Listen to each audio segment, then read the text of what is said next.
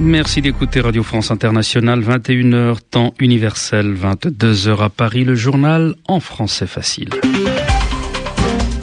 Kasongo Mwema Yamba Yamba. Avec Edmond Sadaka, bonsoir. Bonsoir Kassongo, bonsoir à tous. L'opposition égyptienne toujours mobilisée pour exiger le départ d'Osni Moubarak. Des dizaines de milliers de manifestants ont afflué place Tahrir malgré l'annonce de plusieurs mesures pour les calmer. Au tribunal spécial sur la Sierra Leone, Charles Taylor a boycotté l'audience du jour consacrée au réquisitoire de l'accusation. L'ancien président du Liberia voulait protester contre le refus des juges d'accepter le document final reprenant ses arguments de défense. Le gouvernement haïtien a émis hier un passeport diplomatique à l'intention de Jean-Bertrand Aristide. Le document sera remis aujourd'hui à l'avocat de l'ancien président haïtien. Le journal en français facile. Une nouvelle fois, l'opposition égyptienne a donc démontré sa capacité à mobiliser les foules pour exiger le départ immédiat du président Hosni Moubarak. Alors que les contestations entrent dans leur troisième semaine, des dizaines de milliers de manifestants ont afflué en fin d'après-midi vers la place Tahrir du Caire, et ce, malgré la série de mesures annoncées par le gouvernement pour essayer de casser le mouvement. Les affaires reprennent dans la capitale égyptienne, mais elles reprennent très timidement Monique Mass. Au pied de la mosquée, la solidarité du bazar garantit la sécurité, mais dans les vitrines des bijoutiers, les écrins de carton restent vides. Tout ce qui est d'or a été placé en coffre et de toute façon, il n'y a pas de clients depuis 15 jours. Les marchands de colifichets pour touristes s'arrachent les cheveux. C'est un marché d'un million de visiteurs étrangers qui s'est envolé pour l'Europe ou les Amériques. Il est 6 heures du soir et le vendeur de galabillés fait sa première vente en 15 jours un peu plus loin sur le pas de porte d'un négoce de vêtements. Le patron va bientôt plier boutique à 5000 livres égyptiennes le mois pour la location des murs. Il n'y arrivera jamais. Même complainte d'une boutique à l'autre. Et du côté des fruits et légumes, les acheteurs ne viennent plus guère que le matin pour remplir leur panier de courses. Le prix des tomates a plus que doublé tout est à l'avenant. Une famille est assise autour des tables en cuivre du café El Fichaoui, où le prix Nobel de littérature, Naguib Marfouz, aimait venir prendre le pouls du bazar. Ce pouls, il est très faible. À l'heure du couvre-feu, le cœur du Caire bat près de la place Tahrir. Les rues sont pleines, mais ce ne sont pas des chalands, ce sont des manifestants. Monique Le RFI. Et ce mardi, Omar Souleyman, le vice-président égyptien, a indiqué qu'une feuille de route claire a été mise en place avec un calendrier pour un transfert pacifique et du pouvoir. En attendant, Washington et Paris appellent à l'émergence des forces démocratiques en Égypte au cours d'une transition qui doit se dérouler sans violence et aussi rapidement que possible.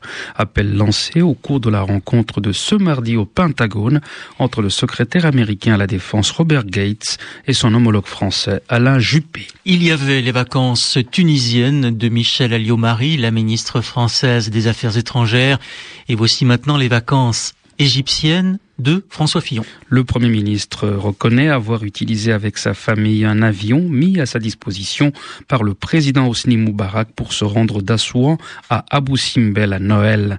Matignon a confirmé une information que le canard enchaîné doit publier demain. En tout cas, s'il doit quitter le pouvoir, Hosni Moubarak sait que l'Allemagne est prête à l'accueillir. Plusieurs scénarios sont envisagés, notamment, affirme le Der Spiegel, celui d'un bilan médical prolongé en Allemagne même si le gouvernement assure qu'il n'y a eu ni demande officielle ni demande officieuse en ce sens, l'offre est bien là, sur la table. Andreas Schokenoff, vice-président du groupe parlementaire des chrétiens démocrates CDU. Tout d'abord, je suis très heureux que le peuple égyptien prenne sa liberté. Nous, on a connu en Allemagne la révolution paisible et c'est ici euh, un mouvement populaire qui prend le destin dans ses propres mains. Il faut tout faire pour les aider et s'il y a une solution qui facilite une transition durable, une transition en paix, euh, il faut aider. Si on peut envisager vraiment la démission de M. Moubarak, qui, à mon avis, est indispensable, il faut tout faire pour faciliter cette solution. Euh, ça dépend de lui-même, ça dépend de la situation en Égypte, mais s'il se décidait à se faire soigner quelque part, pourquoi pas en Allemagne ou ailleurs, il faudrait ouvrir cette solution. Euh, C'était un offre finalement pour démarrer un processus qui est indispensable et qui doit commencer vite.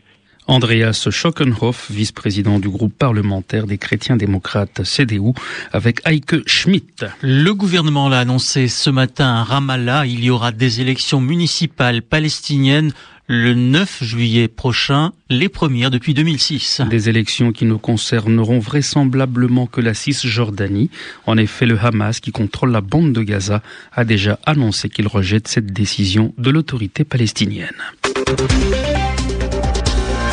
Au tribunal spécial sur la Sierra Leone, Charles Taylor a boycotté l'audience du jour, audience consacrée au réquisitoire de l'accusation. L'ancien président libérien a voulu protester contre le refus des juges d'accepter le document final reprenant ses arguments de défense, un document déposé avec 20, 20 jours de retard.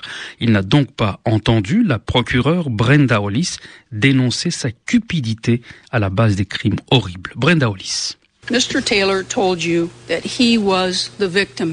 Monsieur Taylor vous a dit qu'il était la victime ici, victime d'un plan des services secrets étrangers. Mais les victimes, vous les avez vues, elles sont venues vous raconter ici ce qu'elles ont vécu en Sierra Leone à cause des actes et des choix de Charles Taylor. Ce sont les victimes d'une nouvelle génération de tueurs créés par Monsieur Taylor et ses subordonnés, des tueurs qui n'avaient aucune limite et déniaient à eux-mêmes et aux autres toute notion d'humanité. Les victimes ce sont elles, pas Monsieur Taylor. Aujourd'hui, M. Taylor a affaire à une justice humaine. À l'issue d'un procès équitable, son sort dépend de juges impartiaux sur la base d'éléments de preuve. Il ne dépend pas des caprices d'un homme armé d'un fusil ou d'une machette ou d'un homme assoiffé de pouvoir et d'argent. Il dépend de vous, avec les éléments dont vous disposez, éléments qui prouvent que cet homme est le plus haut responsable des crimes dont on l'accuse, que M. Taylor est coupable de ces crimes. Brenda Hollis, procureure au tribunal spécial sur la Sierra Leone au micro de Sarah Tisser. De nouveaux ambassadeurs de Côte d'Ivoire nommés par Alassane Ouattara prendront dès la semaine prochaine leurs fonctions dans les principaux pays européens. Il s'agit notamment de la Belgique et de la Suisse. L'information a été donnée ce mardi par Ali Koulibaly, l'ambassadeur ivoirien s'exprimait devant la commission des affaires étrangères de l'Assemblée nationale française. Une explosion s'est produite euh, ce mardi dans un supermarché à Diyarbakir, la plus grande ville kurde de Turquie, au moins Dix personnes sont blessées. Les autorités ont fait état d'une possible fuite de gaz. Le supermarché est situé tout près d'une station-service dans un quartier pauvre de Diyarbakir où la police a diffusé par haut-parleur des avertissements à la population sur une possible fuite de gaz et demandé aux habitants fumeurs d'éteindre leurs cigarettes. Hugh Garding, le correspondant à Moscou du quotidien britannique Guardian, a été interdit d'entrer en Russie et remis dans un avion pour Londres. Moscou avance des raisons administratives le journaliste se serait rendu illégalement dans des zones d'opération antiterroriste. Selon un porte-parole du Foreign Office, William Hague, le chef de la diplomatie britannique, a appelé son homologue russe Sergei Lavrov. Le gouvernement haïtien a émis hier un passeport diplomatique à l'intention de Jean-Bertrand Aristide. L'ancien président haïtien aura la possibilité de rentrer dans ce pays dont il a été chassé par une insurrection armée en 2004. Amélie Baron.